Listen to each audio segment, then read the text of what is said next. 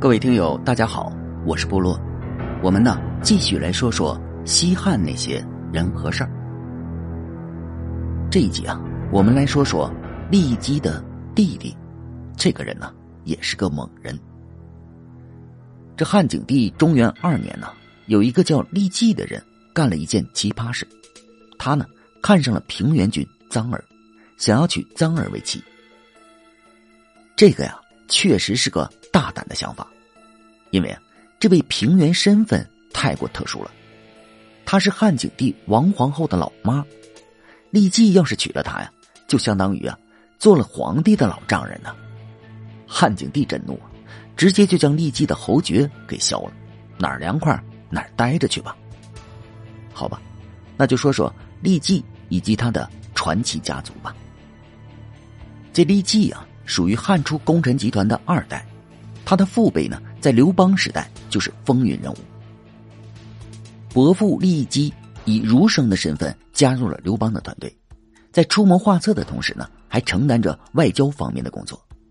他先是协助刘邦拿下了陈留城，刘邦团队呢在陈留休整了三个月，人员和物资方面都得到了极大的补充。后来啊，骊姬呢又以三寸不烂之舌。说动齐王田广加盟了刘邦的公司，只是啊，在双方已经签订了协议的情况下呢，韩信却不讲武德，突袭了齐国，导致骊姬啊被齐王给烹杀了。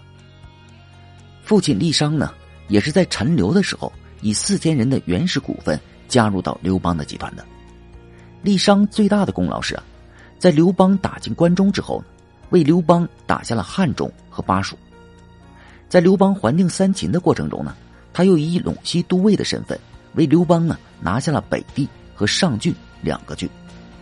后来啊，在平定燕王臧荼、代王陈豨、淮南王英布叛乱的军事行动中啊，郦商呢都是深度的参与者。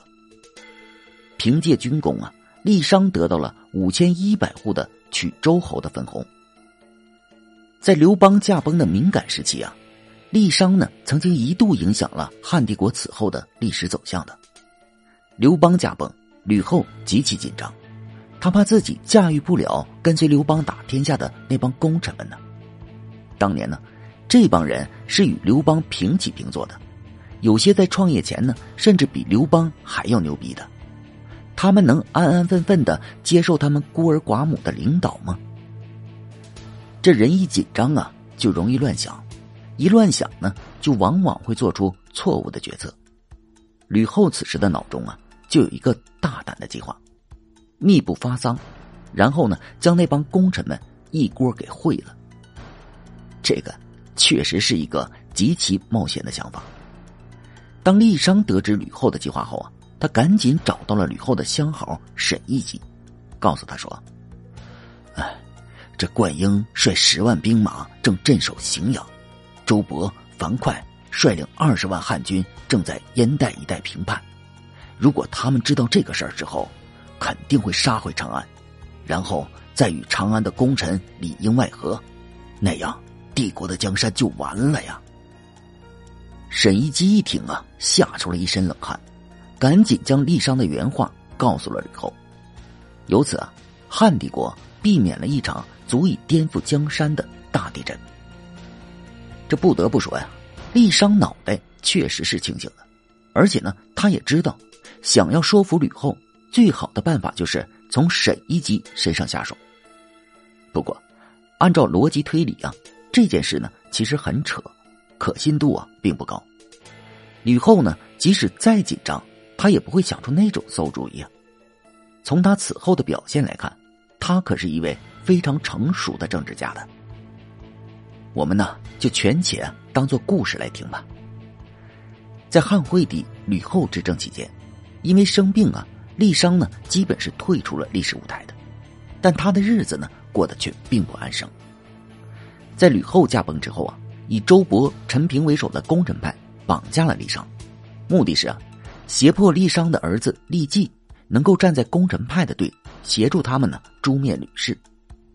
是的，郦季身上的标签呢。是吕氏集团中的一员。吕氏执政以来啊，除了迅速的将他们吕家人提拔到了重要的位置上的同时呢，还从功臣派的子弟中啊挑选了一批人，重点来培养，以扩展自己的核心团队。这里边呢，就有平阳侯曹参的儿子曹枯，和曲周侯郦商的儿子郦季。这曹枯啊，在汉惠帝时呢，与吕后的侄子吕产一起出任太中大夫，是汉惠帝的近臣呢。汉高后四年，曹枯接替了郦商，出任了御史大夫一职，成为啊三公之一的高官。这郦季呢，还与吕禄发展成为了铁哥们关系，所以啊。成为了吕氏集团的核心成员。在吕后驾崩之后啊，功臣派准备发动政变之际呢，曹枯和郦季其实啊也走到了人生的十字路口，是继续的忠于吕氏，还是呢全面的倒向功臣派？这不仅将决定他们的职业前途，更是事关呢他们性命的大事。聪明人呢，这个时候呢，其实都会选择站功臣派的队的。因为这帮人都是跟随刘邦当年打天下，从尸山血海中走出来的老人呢，既有能力又有威望。这首先倒戈的就是吕后的老情人沈一基。朱吕之变的时候，就是他指示符节令季通，带着周勃进入北军军营的，交代点客刘阶配合郦季忽悠吕禄的行为。曹窟呢，也将吕产要急入未央宫挟持皇帝的事。在第一时间告诉了功臣派，果断的站了功臣派的队。郦季呀是属于被动的，但是在功臣派绑架了他老爹郦商之后，才一切听从功臣派的指挥的。当然，他成功说服了吕禄，与点客刘阶一起忽悠吕禄，交出了上将军的印信，将北军呢交给了太尉周勃。周勃呢正是在掌握了北军的情况下。才稳步推进后边的一系列计划的。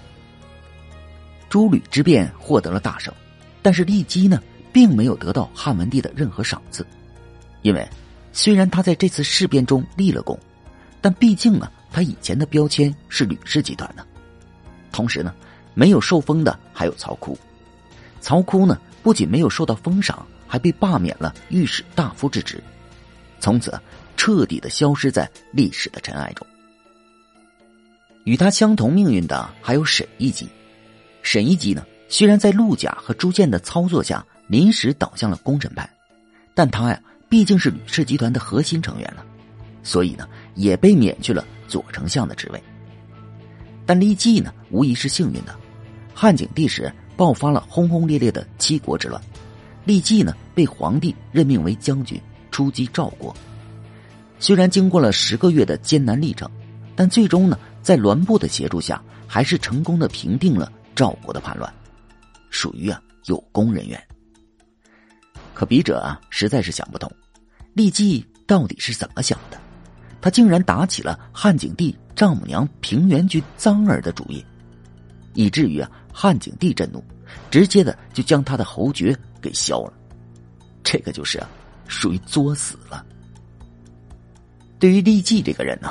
司马迁呢是严重鄙视的，因为啊，他当年呢虽然占了主流圈功臣派的队，但他毕竟啊出卖了朋友吕禄啊。吕禄当时啊对他是深信不疑啊，既答应回到自己的封地赵国，还进一步的将军队叫了出来，可换来的却是被刘璋斩杀的命运。立季啊属于妥妥的卖友求荣。好，感谢您收听本集故事。如果喜欢部落，请点击关注和订阅吧，感谢您支持部落，谢谢。